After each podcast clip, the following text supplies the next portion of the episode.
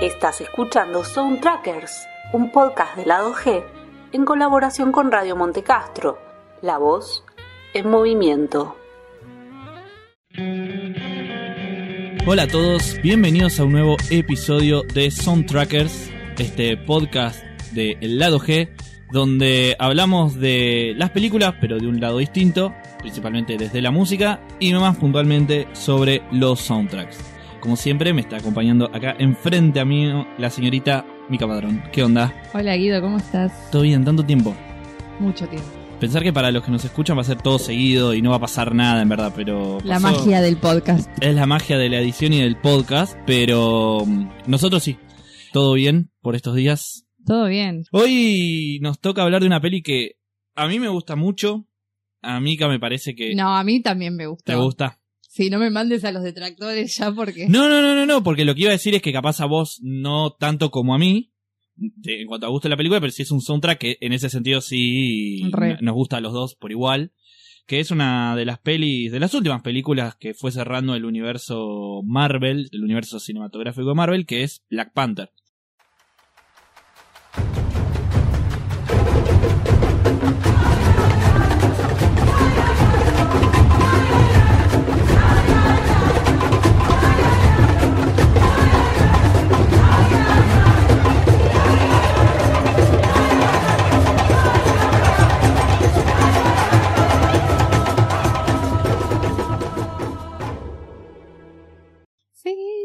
Película que, como les decía, a mí me gustó mucho.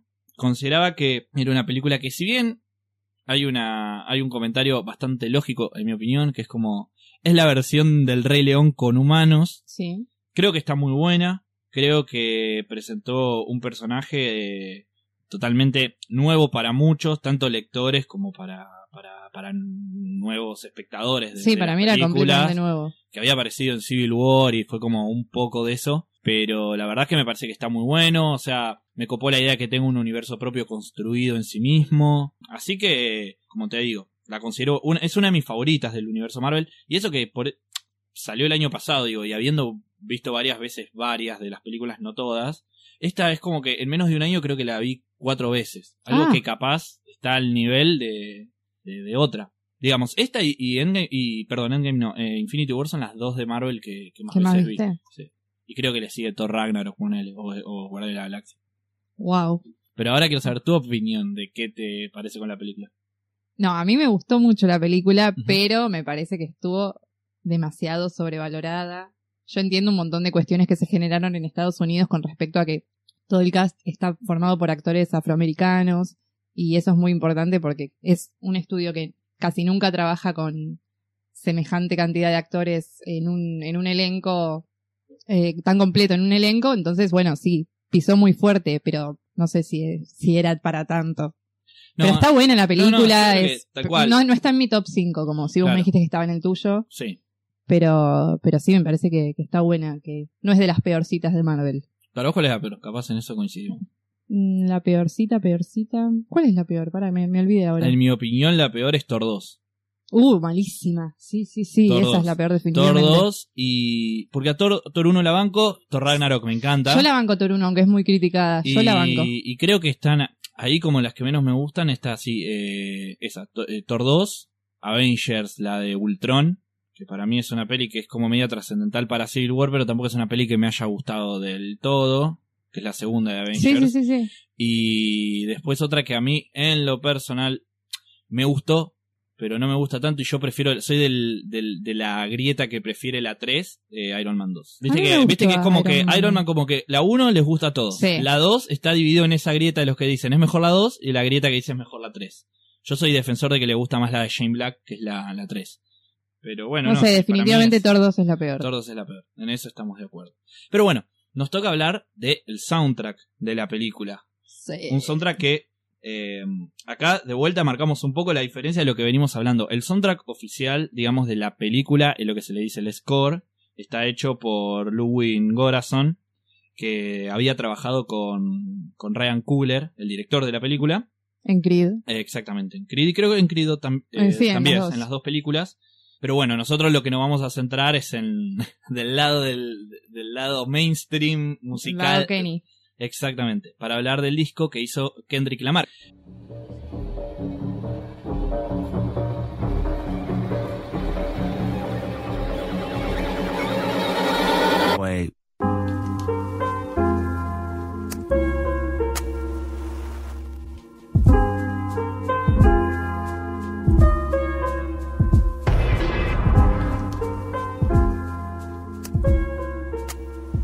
Verdad es como un, un disco que es medio Lamar y mitad curaduría del, porque él lo que hace es como una selección de Sí, él artistas. hace como de director artístico del disco. Exactamente, y se va copando en algunos temas. Sí, sí, sí. Eh, Es un disco inspirado en la película. Exactamente.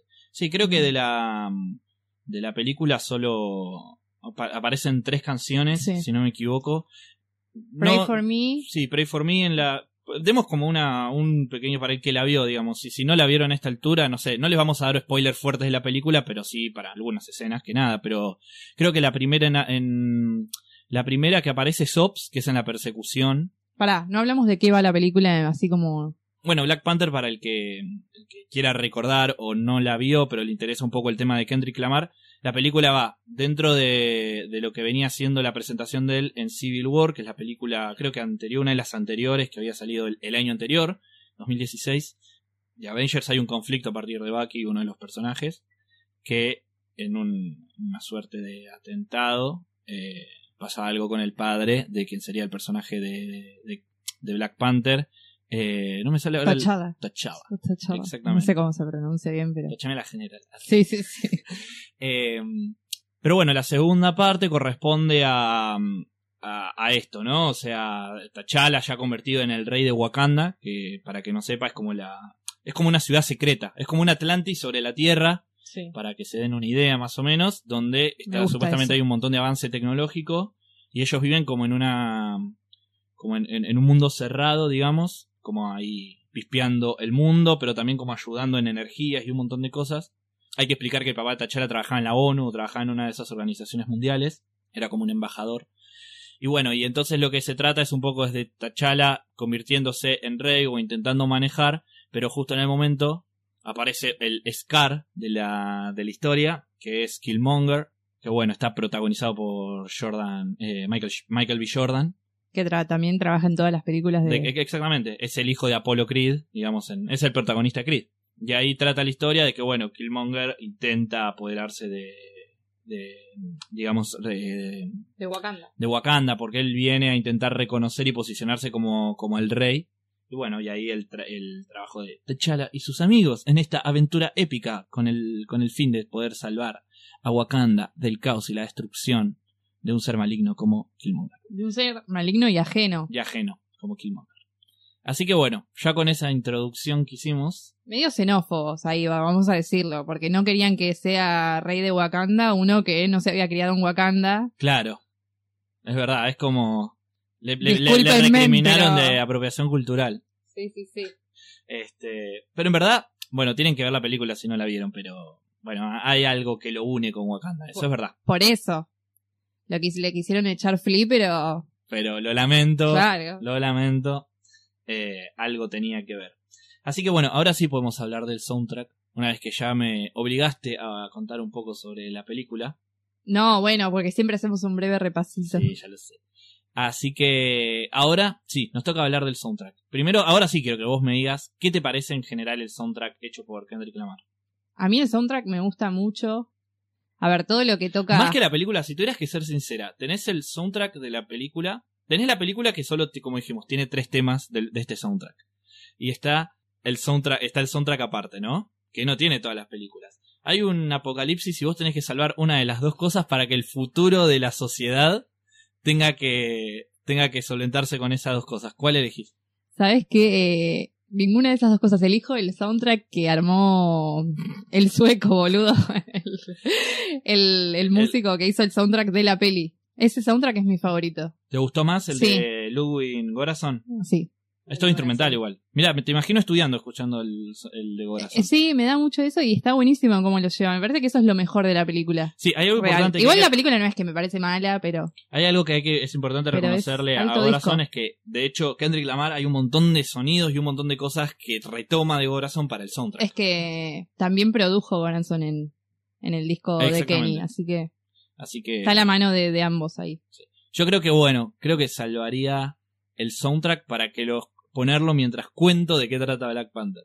Va, no sí, me parece funciona. una mala, mala opción. Bueno, nada, como decíamos, es un soundtrack que mm, Ryan Coogler a- había empezado a trabajar casi al mismo tiempo en simultáneo con los dos, obviamente con Gorazon mucho más, pero él, lo que, él había hecho la propuesta a, a Marvel Studios de que Kendrick Lamar pudiera hacer un disco inspirado en la película y, y bien le dieron, le dijeron obvio que sí. Claro, viene alguien Además, y dice, Sí, además tenemos que comentar, por si no lo saben, que también me gustaría hacer una pequeña introducción de Kendrick Lamar, por si alguien no lo escucha y dice, Obvio. ¿quién verga es Kendrick Lamar? no, vayan y escúchenlo. Exactamente. Kendrick Lamar es un rapero, actualmente uno de mis favoritos con, con Kanye, por ejemplo. Eh, para mí son, son de estos artistas de hip hop que lo que tienen de bueno es que trajeron un montón de cosas clásicas, pero a la vez mar- marcan mucho la evolución del hip hop, me parece, ¿no? Son tipo Kanye, Tyler the Creator, Frank Ocean, eh, Kendrick. Son, son esa rama del hip hop que creo que para mí, o sea, es como que están sobrepasando el género para convertirse en un montón de cosas, Totalmente. de un montón de influencias. Eh, Kendrick Lamar, para esta altura, había sacado dos discos que fueron hitazos importantísimos para lo que fue, sobre todo en Estados Unidos, que fue eh, To Butterfly, Sí, creo que es del 2015 ese, sí. y en 2017 sacó Dem, que para mí es uno de los mejores discos del 2017 con el de Lord. También Ay, aprovechemos sí. para hacer paréntesis y reconozcamos Y que el de Lord estuvo dos. muy bueno. El de Lord fue mi favorito Y- del 2017. Y también estaba. No, y 2017. el de Harry Styles. El de Harry Styles también estuvo dando vueltas por ahí.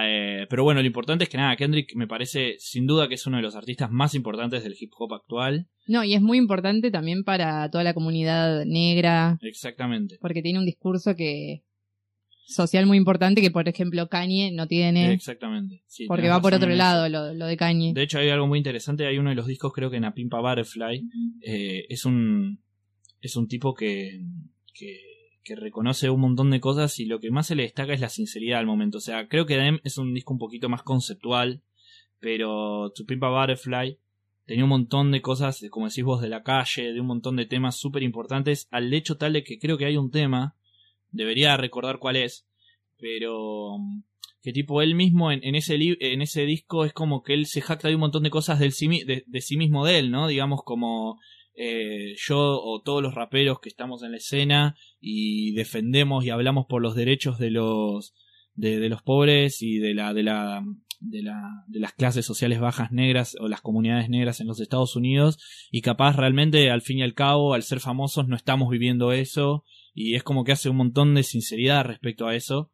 Algo que otro lo intentaría un poco ocultar y prefería ser el vocero desde este discurso sí, eh, sí, medio todo. solemne. y- Exactamente, de mucha solemnidad me parece que lo, lo- de hecho lo que más le rescato a Kendrick Lamar me parece que es la sinceridad con la que hablan todos los temas y cómo trata todo, de hecho. Entonces, más allá de cómo hablamos, que digo, na- nadie se está poniendo en el, en el, en el tema Scorsese para hablar de las películas de Marvel, si es cine o no. Me pero sí encantaría es que importante- viniera a participar de este podcast. Estaría de bueno, este ¿no? que particularmente. Martincito viniera.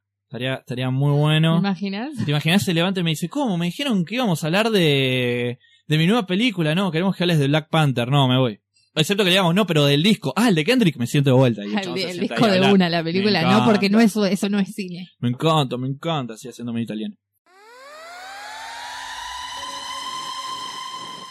Pero volviendo al tema, sí creo que lo que, lo que tiene interesante es que trabaja muchísimo el tema de una película con tanta importancia, digamos, en cuanto a eso, más allá de que se cumpla o no, y un montón de cosas de, de, de si es, de qué nivel de mainstream puede trabajar esas cosas, como, y no, no siendo cine de Spike Lee, por ejemplo, no siendo infiltrado del Ku Klux Klan, Sí, sí, sí. pero sin embargo, que Kendrick Lamar haya formado parte de eso, o sea, le da una, una- le da como una, una importancia mayor, digamos. No, fue una apuesta enorme y realmente cuando salió la película me acuerdo que algunos acto- actores tipo Lupita Nyong'o eh, había alquilado cines para que eh, niños pobres pudieran ver la película y asegurarse de que muchas comunidades pudieran llegar a verla. O sea, fue todo un suceso en Estados Unidos. Claro. Y, hay que Y tener- yo no le quito la importancia. No, totalmente, y eso pedo. también hay que reconocerle que mucho del movimiento vino de los actores mismos. Sí, O sí, sea, sí, de se tomar- pusieron la De camiseta. tomar la idea de Wakanda y, y mantener el gesto como algo propio, eh, creo que está muy bueno. Los años 70, para como para plantear un poco, digo que eh, Black Panther fue una figura importante porque fue uno de los primeros eh, cómics donde el, el personaje era negro. Claro, el o- protagonista, sí. eh, en ese momento también después super- surge, no sé, Black, eh, Luke Cage o, o Black Lightning para DC. Pero lo importante, digo, es, es poder que, que se retome eso y me parece que está bueno. Sobre todo, eh, o sea, es lo mismo que yo le reconozco y me parece copado de, de Capitana Marvel, digo, un montón de... Obvio, obvio, es que todo eso está pero buenísimo. está buenísimo que chicas eh, o chiques, digamos, en general, puedan Sí, sí. verse que también un, un superhéroe femenino pueda representarlos a ellos en pantalla y no lo que lamentablemente, en mi opinión, está un poco más desacuerdo, que era lo que era Black Widow, ¿no? Que era como el Scarlett Johansson, a esa altura no le habían hecho una película, siempre quedaba como back de algo, Sí, entonces en ese aspecto creo que estaba, No, obvio. bueno reconocerlo. Eh, creo que siempre hay que celebrar todo lo que, lo que se conquista, que Capitana Marvel, Black Panther, todo eso. Después hay que ver el cómo. Claro, En la última peli de, de Avengers hay una parte como feminista que aparecen todas las mujeres y es malísima. Yo Claro, creo que prefería es- que no hubiera aparecido esa parte directamente porque a veces es también como darle feminismo lugar. de cartón es malísimo. Es que el tema es que muchas veces es eso, es cómo se apuesta, ¿no? O sea, te- le, le tirás a lo, lo que pensás que el público quiere ver o le das importancia, relevancia. A veces me parece que una escena dice mucho más de lo que puede ser que aparezca una, pe- una- un personaje femenino en el 90% de la película. Claro, claro. Exactamente. Así que bueno, sin irnos un poco más, Sí, sí, sí. no me des más vuelta, ¿qué te pareció el disco? No, el disco me gusta mucho, ni ahí es de mis favoritos de Kendrick, pero como todo lo que toca Kendrick, me parece que, que tiene un ojo, un oído t- que trasciende todo. Él, él es muy genio orquestando, dirigiendo, produciendo, así que el disco no tiene casi fallas, pero bueno, no, creo que no llega al nivel de, de uno de sus discos, de ninguno de sus discos propios, pero ¿Tenés aún alguno así. favorito vos? Está buenísimo. Em, puede ser que sea To Pimp a Butterfly. Y si no, a mí me gusta mucho Untitled and Master. Antato la Master, para Me que gusta- sepan, es uno que sacó en el intermedio, digamos. Sí, es un disco entre como de, rever- no, de, de versiones como medias... Que no estaban cerradas. Que... Exactamente, que lo sacó, en, ese sí salió en 2017, creo que salió al Creo que sí. toque. o A- sea, a, mí me gusta 2018. mucho ese disco. Y también como para dejarlo ahí, siempre me trae como buenos momentos. Sí, exactamente. Es Sí, que cualquier disco de Kendrick funciona, me parece. Como cualquiera. Sí, yo creo que había arrancado como una cosa más hip hop clásica, digamos, en los discos anteriores. Yo creo que Tu Pimpa Butterfly es un, es un, es un disco que para mí igual ya de por sí es un hito, digamos, en, en- en el hip hop a nivel global o nivel, nivel mainstream americano. Eh, pero bueno, yo, yo me quedo así con, con Tu Pipa Butterfly. Den me encanta, es un disco que me encanta y creo que es, en ciertos momentos se vuelve hasta más escuchable o más, más digerible que To Pimp a Butterfly, pero Puede el ser. nivel de manejo que, ma- que tiene Kendrick, y además, cuando empezás a escuchar un montón de voces que hay en el disco y decís es él, decís no lo puedes creer, digamos. Pero bueno, lo que sí tiene Tu Pipa Butterfly es que trabaja con un montón de músicos grosos, además, muy buenos productores, trabaja con, eh, por ejemplo, tiene, tiene muchos laburos con, eh, con Thundercat, me parece que... Sí, labura un montón. laburo, muy bueno. Así que posta que, que lo, lo banco mucho, pero Dem también es un gran disco. Tiene mucho más hitazos también, o sea, creo que sacar- sacó mucho más single, pero tiene muy buenos también. Ayuda que vino a presentarlo a Lollapalooza el año pasado, eh, bueno, este año en Este verdad, pero por si lo escuchan, no sé cuándo van a estar escuchando esto, en el, digamos en la edición 2019 de Lollapalooza. Sí, sí, sí. Este, eso ayudó muchísimo. Pero nada, es, es un gran, es un gran disco.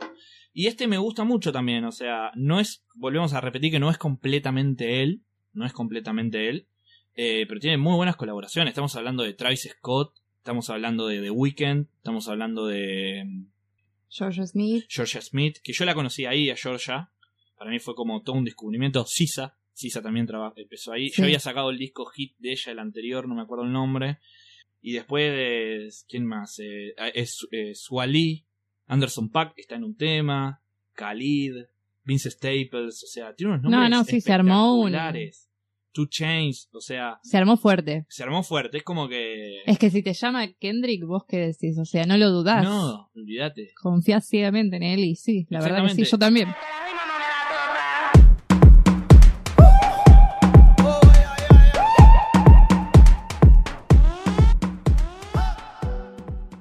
Y por ejemplo, lo que sí me gusta también para sumar es que sí le reconozco es que al escuchar el disco tiene pequeñas cosas de, como decíamos, de la, de la música de Gorazon y un montón de cosas que ayudan a que te den ganas de verla porque viene trabajando, es, es como muy, muy difícil de explicar, pero tiene pequeños soniditos, hay uno que es como muy de la película, que es como en, en los estables de alerta, que es como algo que hace... Tu, tu, tu, Después escucharlo. De bien. Goranson. En el de Goranson. Bueno, el, el chabón se fue un mes a África como a estudiar música africana y. Entonces, me, por eso me flashea mucho más ese disco a mí. El- Es un estudioso y, y lo banco mucho. Entonces, todos esos soniditos están como perfectamente estudiados y. Nada, me parece una maravilla y, y que la gente lo tiene que escuchar también ese disco. También recomendamos eso entonces. Sí, que sí. primero escuchen el de Goranson y después van ahí al de Kendrick. O al revés. O al revés. Al revés. Funcionan ambos para quizás cosas distintas, pero Sería bueno que hayan compilado las dos cosas en conjunto, ¿no? sí, Como- para mí estaría piola. No sé si lo hay, quizás lo hay. Sí, Lo haya. O alguna edición de Lux Piola de Black Panther que lo pueda generar. Mira, le estamos dando unas ideas a Marvel. Tremendo. sí, sí. Dios mío. Eh, así que bueno. Yo no sé si haría un repaso total de todas las canciones, pero hablaría así. es larguísimo el soundtrack. Es un soundtrack largo, es un soundtrack largo. eh, pero sí creo que está bueno recomendar algunos temas o los principales. Para mí, bueno, mi favorito, obvio, es All the Stars. Ay, es que es medio un hitazo, no Es un no hit, cantarla. Es un tema muy pop. Muy. O sea, creo que creo que ahí tiene mucha más presencia Sisa porque tiene un estribillo muy bueno. Es como que el rap de Kendrick es muy bueno, pero lo que hace Sisa en el estribillo es increíble y tiene un pequeño puente, digamos, en la canción Ay, no, que es es, muy muy muy muy bueno, muy bueno, es espectacular. Y me acuerdo que cuando salió salió con un videoclip también espectacular. Eh, jugando también con, con cosas tribales, jugando con el tema de las constelaciones, como algo todo, todo muy de, de influencia de, de África, de esa zona, y la verdad que es un, es un gran, gran tema. Coincido plenamente. Temazo. Eh, bueno, después el otro que también me gusta mucho es Ops. Sí. Ops es un tema con Vincent Staples. Para que no conozcan, Vincent Staples también había venido hace poco a la Argentina, estuvo en el último Bue, que fue el que estuvo Ah, es verdad, Gorilas. es verdad. Te lo- te- creo que le siguió a Cali Uchis. Hizo Cali Uchis, Vincent Staples, me acuerdo.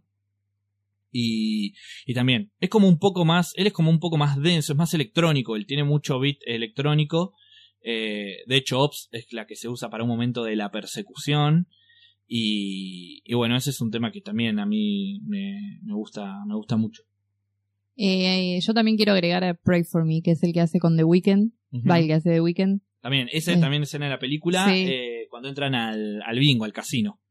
Exacto. Eh, a mí me gusta mucho todo lo que hace The Weeknd. Me parece que también que es una joven promesa, que es joven, tiene, tiene sus discos, pero que, que pisa fuerte. Sí. Entonces banco mucho. Eh, Y- bueno, The Weeknd es un artista que también lo agarró justo en ese momento pico. Creo que fue. Colaboró con Beyoncé también. O sea, la está, está teniendo buen, buenos amiguillos también The Weeknd. Sí. Se está mí- rodeando es de buena artista que- gente. a mí es un artista que me gusta mucho. Me gustó mucho. la O sea, es un tema muy pop para. Creo que en ese momento eh, The Weeknd había sacado un disco que yo recomiendo mucho también que se llama My Dear Melancholy. Que es un disco que lo hizo. Esto te va a gustar. Esto me va a encantar. Que es la parte que lo hizo cuando se separó de Selena Gómez y Bella Hadid. Entonces hizo ese disco ese. cortito. Sí. Qué quilombo. Porque encima se separó de Bella Hadid, se puso con Selena. Me acuerdo que la Palusa vino con Selena acá a la Argentina. Y después ella lo dejó por Justin Bieber de vuelta. Y él volvió con Vela. Y él volvió con Bella Hadid. Y ahora parece que se volvieron a cortar o que se Ahora, a ahora están separados de Bella Hadid. Pero. Y, y había hecho ese disco, que era un disco muy depresivo. Era muy parecido a los tres primeros que hizo The Weeknd. Porque no, muchos lo conocimos acá por. eh, por y por En el anterior, por The el Beauty anterior. Behind the Es- Madness. esa, exacto, esa. que había salido él, para mí, igual, yo sí tengo que reconocer dónde lo conozco, lo conozco con Ariana Grande, en Love Me Harder. Ah, no, yo no. Bueno, es que yo no curtía mucho a Adriana. Adriana. Ariana Grande. Soy mi, soy mi mamá diciendo Adriana Grande. Grande. Pablo, Pablo Londra. perdón, perdón, Ariana Grande. Eh, Claro, no la curtía mucho hasta después. claro, yo la, la había conocido con, con, ese, con ese tema y después justo había salido el tema también de eh, 50 sombras de Grey. Bueno, ahí yo empecé. Y después ese, bueno, después empezó a partir de eso, empezó a sacar un montón de, de hizo un montón de videoclips para ese disco eh, y había hecho también el de Me I can feel my face.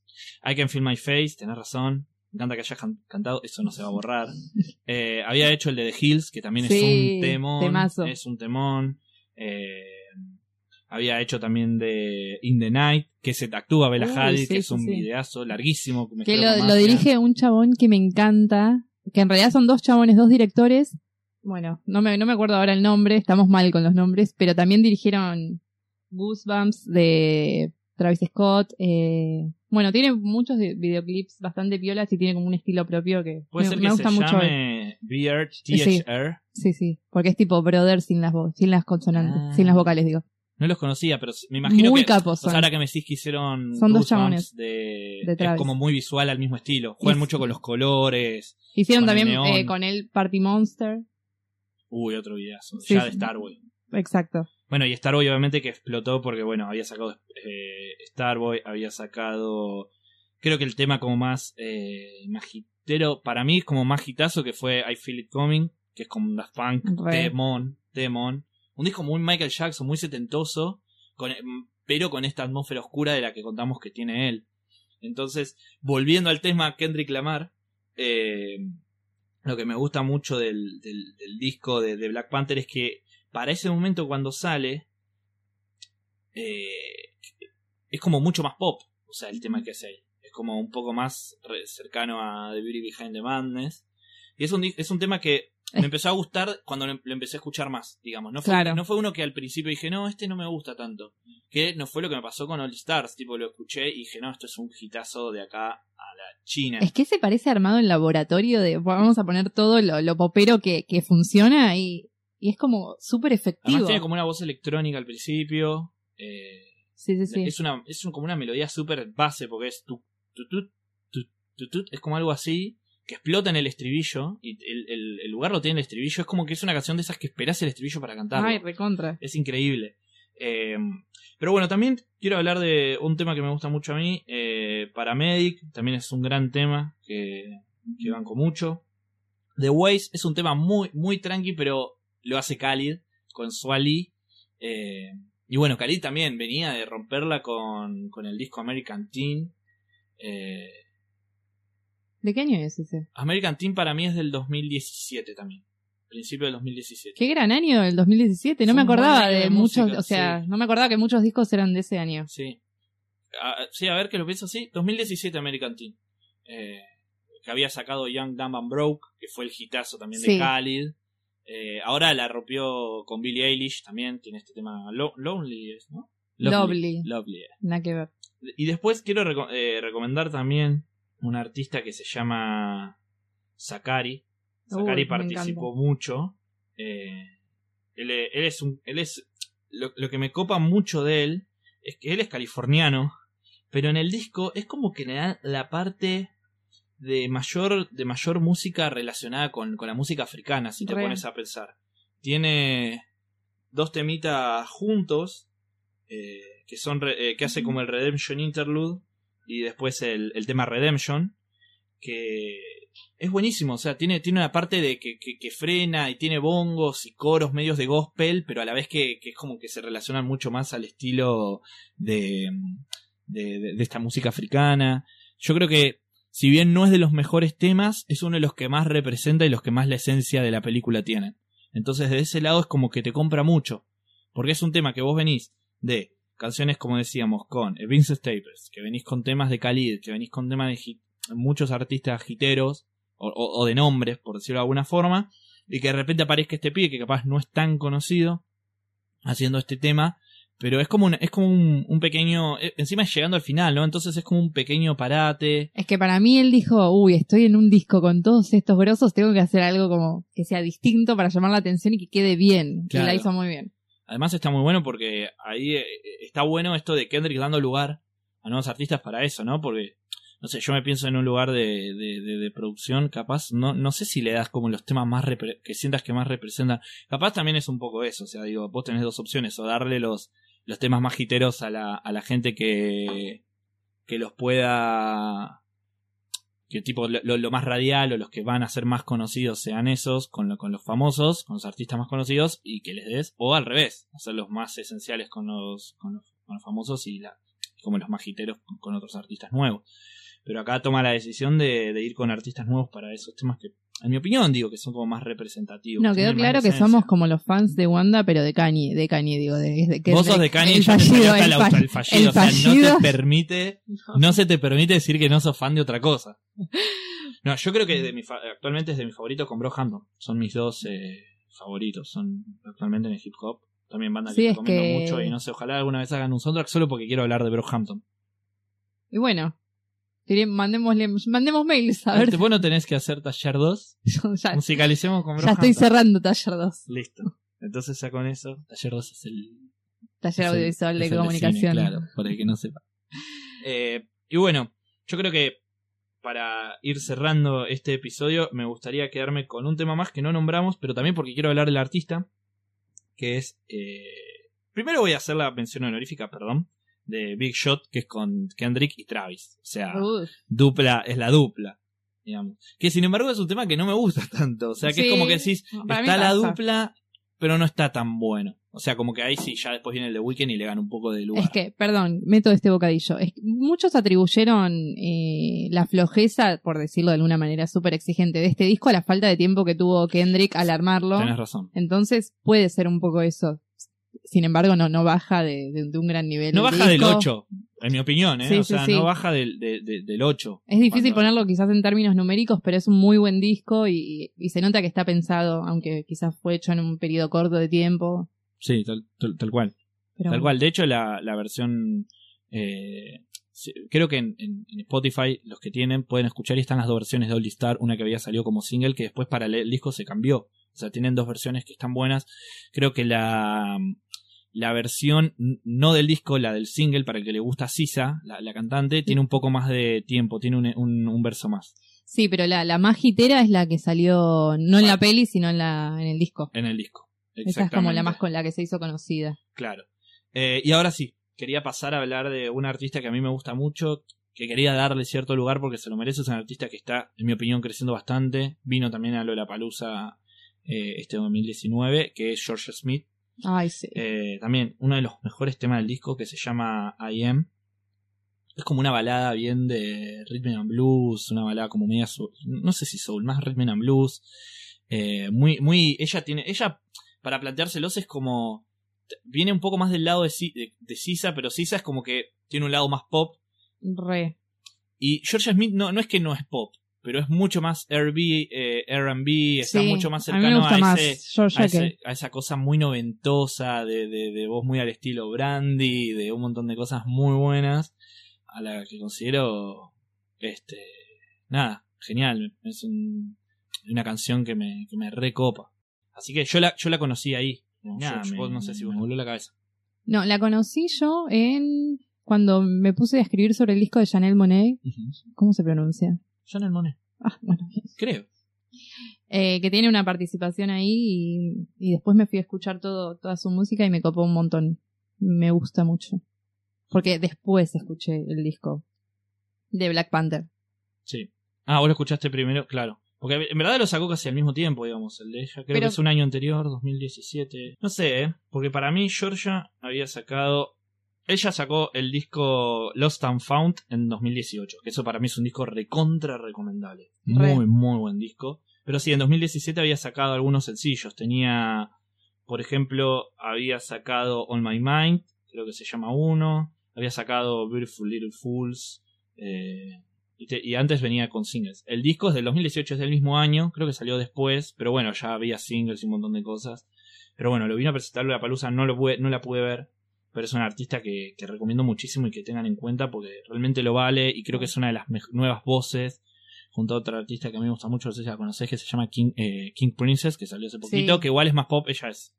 Re Y, y después Princess Nokia Sí, que también. también me gusta mucho. Ella Es más, onda ella es más más rapera, callejera más también. callejera, pero tiene muchos temas y esto como de son artistas que tienen mucho revival a los 2000, Re. que ahora parece que nos hacen sentir Medio viejos porque 90, que- 2000, re. exactamente. Eh, así que también es un artista que, que que nada, banco muchísimo y creo que en ese momento sí Kendrick Lamar le dio este lugar, que es un tema que lo canta ella sola, no es una colaboración, no está Kendrick, es 100% el Y se tema la de ella recontrabanca. y se la recontrabanca. O sea, nuestra recomendación que es agradecerle, eh, eh, claro, agradecerle a, a a Kendrick Lamar, que lo que hizo es mostrarnos un montón de artistas y para mí hay que ir a cada artista y escuchar lo que cada uno tiene, que está... Todos, to- todos, todos los que nombramos, a Guido y a mí nos gustan un montón. Sí, Y, y son muy distintos, algunos tienen cosas muy parecidas, muchos colaboraron entre sí. Y nada, escuchen música. No, mal, mal, mal. Y además estos son, en mi opinión, muchos de los que están en este disco, ahí para ir cerrando y comentarles, creo que van a ser figuras que van a tener muchísima importancia en la música que va a venir después, en todas estas nuevas figuras. Claro. Sobre todo Khalid, que la sigue rompiendo. Eh, ojalá no, no haya alcanzado su pico él. Creo que es un artista que tiene muchísimo. Georgia Smith es un artista que en mi opinión merece que sea un poquito más reconocida. Eh, y bueno, pues tenemos de Travis Scott que viene a presentar su Sí. disco y es una joya espectacular. Que lo mismo, es como que digo, ¿cómo me gustaría que funcione una película solo para hablar de ese disco o no sé? Claro, eso. Lo mejor de, de este soundtrack para mí son los nombres de las personas que participan y a partir de ahí que cada oyente haga su propio vuelo y su propia aventura. Pero es alta excusa para conocer artistas si es que no los conocen y, y si los conocen, nada. Seguir Sí, escuchándolos. Exactamente. De hecho, o sea, si obviamente están escuchando y quieren comentarnos sobre el disco, qué les pareció, pueden escribirnos. A ver, pueden hablar si quieren al. Pueden comunicarse con el lado G, que más que nada, los, la mayoría somos tuiteros, así que aprovechemos que hay que escribir y hay que comentar cosas para ubicarnos Claro, en si Twitter. nos van a putear que sea a nuestras cuentas. Exactamente. Y si nos van a mandar no amor metan- también. Instagram es como la parte linda que no queremos que nadie, nadie no- nos barde. No, pero cualquier cosa pueden A mí me pueden bardear en cualquier al- lado. arrobar al lado G, que es el guion bajo lado G en Twitter. Eh, ¿Cómo es tu Twitter, Mica? Arroba mi capadrón. Qué bien. Yo soy el que siempre tiene que explicar que el mío es arroba Guido Villanueva con un cero en vez de una O. Eh, yo quiero que acá... Blog and report al Guido Villanueva para Sí, que le devuelvan la cuenta. Por favor, yo te estoy tramitando eso. Por, no sé quién será Guido Villanueva. Pero bueno, no sé, por favor, si estás escuchando esto también, digo, pasámelo, así podemos hacer más cosas. No sé. Así me verifican, no lo sé. Ahí va. Escúchame. Ahí él. Así que, bueno, Mica, gracias por haber venido, como siempre. Nos van a estar escuchando en el próximo episodio. ¿De qué será? No lo sabemos. Tenemos todavía cosas, bastantes cosas que nos interesan hablar. Estamos ahí cerrando. Hay que cerrar contrato, a ver de cuántos episodios nos quedan. Eh, si este contrato va a ser a largo plazo o no. Depende cuánto nos paguen. Depende cuánto nos paguen. Es verdad. Porque, nada, también tenemos que ver el paquete de obra social. Un montón de cosas que Nosotros cobramos en dólares además, así que está difícil está difícil. para este país. Por favor, si podemos dejar el CBU, también nos lo pueden pedir en Twitter. Así que, bueno, Mica, gracias Nos vemos la y próxima. nos vemos la Nos próxima. escuchamos la próxima. Nos escucha la próxima. Adiós.